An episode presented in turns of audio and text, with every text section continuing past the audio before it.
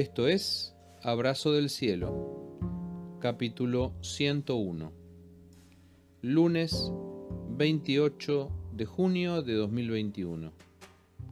Hoy compartimos el derrumbe. Todo el que escucha mi enseñanza y la sigue es sabio, como la persona que construye su casa sobre una roca sólida. Aunque llueva a cántaros y suban las aguas de la inundación y los vientos golpeen contra esa casa, no se vendrá abajo, porque está construida sobre un lecho de roca. Sin embargo, el que oye mi enseñanza y no la obedece, es un necio, como la persona que construye su casa sobre la arena. Cuando vengan las lluvias y lleguen las inundaciones y los vientos golpeen contra esa casa, se derrumbará con un gran estruendo. Evangelio de Mateo capítulo 7 versículos 24 al 27 en la nueva traducción viviente. Nicolás Balboa paseaba a su perro por la vereda de enfrente cuando escuchó un estruendo impresionante. En la avenida Collins, entre las calles 87 y 88, el edificio Champlain Towers se desmoronó en segundos. El buen hombre se acercó y entre los gritos desesperados de las víctimas escuchó uno que le llamó la atención. Un joven de 15 años sacaba su mano entre los escombros y gritaba por ayuda. A los pocos minutos, Nicolás les indicó a los bomberos dónde estaba el muchacho y lo sacaron con vida. Había quedado en un hueco, milagroso hueco de vida en medio de toneladas de escombros. Lamentablemente su madre, Stacy, no pudo contar la historia. Su cuerpo sin vida fue rescatado unas horas después. Han transcurrido varios días desde el derrumbe y las esperanzas de encontrar sobrevivientes se agotan. 12 pisos, 55 departamentos, ya nada será igual en Surfside, Miami. Edificar al lado del mar siempre plantea un desafío. Es imposible edificar sobre la arena. Ya lo sabemos, hay que llegar a la roca para anclar allí las columnas de hormigón que sostendrán la estructura. Pero no es lógico que un derrumbe de este tipo suceda. O alguien hizo muy mal las cosas o alguien no controló lo que debía controlar. En todo el mundo hay edificios frente al mar y no se andan cayendo todos los días.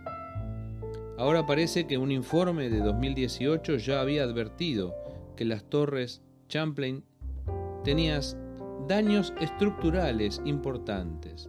Algunos dicen que el edificio tenía síntomas de corrosión en las columnas. ¿Era el agua del mar o el agua de la piscina que se filtraba y afectaba los cimientos? Otros dicen que se venía hundiendo a razón de 2 milímetros por año. Las obras y arreglos que debían hacerse costaban unos 9 millones de dólares que nadie parecía dispuesto a pagar. El resultado, una catástrofe. Nueve muertos y más de 150 desaparecidos hasta el momento. El derrumbe nos deja algunas preguntas inquietantes. ¿Estaremos edificando sobre la roca o estaremos edificando sobre la arena? Jesús habló de edificar sobre una roca sólida. Edificar sobre la arena es cosa de necios, que verán el derrumbe de su negligencia. ¿Le estamos haciendo mantenimiento a nuestra vida? No solo dieta y ejercicio físico que todos los médicos recomiendan, sino del otro mantenimiento, el del alma, del corazón y del espíritu. ¿Sos consciente de que si las cosas no se hacen bien, como en Champlain Towers, sobreviene el derrumbe? Hay quienes prefieren mirar para otro lado, pero sus vidas se hunden de a poco, se oxidan día tras día debemos ser capaces de identificar el deterioro y de actuar en consecuencia.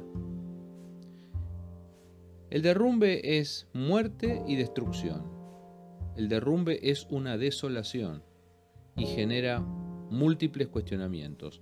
Hoy nadie sabe si son seguros los edificios de la zona. Mucha gente tiene miedo de entrar a sus departamentos. ¿Quién falló? ¿Quién mintió? ¿Quién no hizo lo que debía hacer? Es demasiado tarde para las víctimas. Nadie los devolverá con vida. Prevenir el derrumbe de tu vida te obliga a actuar antes. Fundar tu vida en la roca que es Cristo y hacerle mantenimiento espiritual a tu vida puede ser un buen comienzo. Los especialistas recomiendan buenas dosis de oración, lectura de la palabra de Dios y comunión fraternal. Y sobre todo no hacerse trampas a uno mismo. No engañarse pensando que todo está bien cuando las filtraciones y el deterioro son evidentes. Lo bueno es que el derrumbe puede evitarse. La Biblia habla de Dios como arquitecto y constructor de nuestras vidas. Si Él interviene, su obra en nosotros no se derrumba jamás, permanece para siempre. Hagámosle caso a Jesús, edifiquemos sobre la roca. Abrazo del cielo.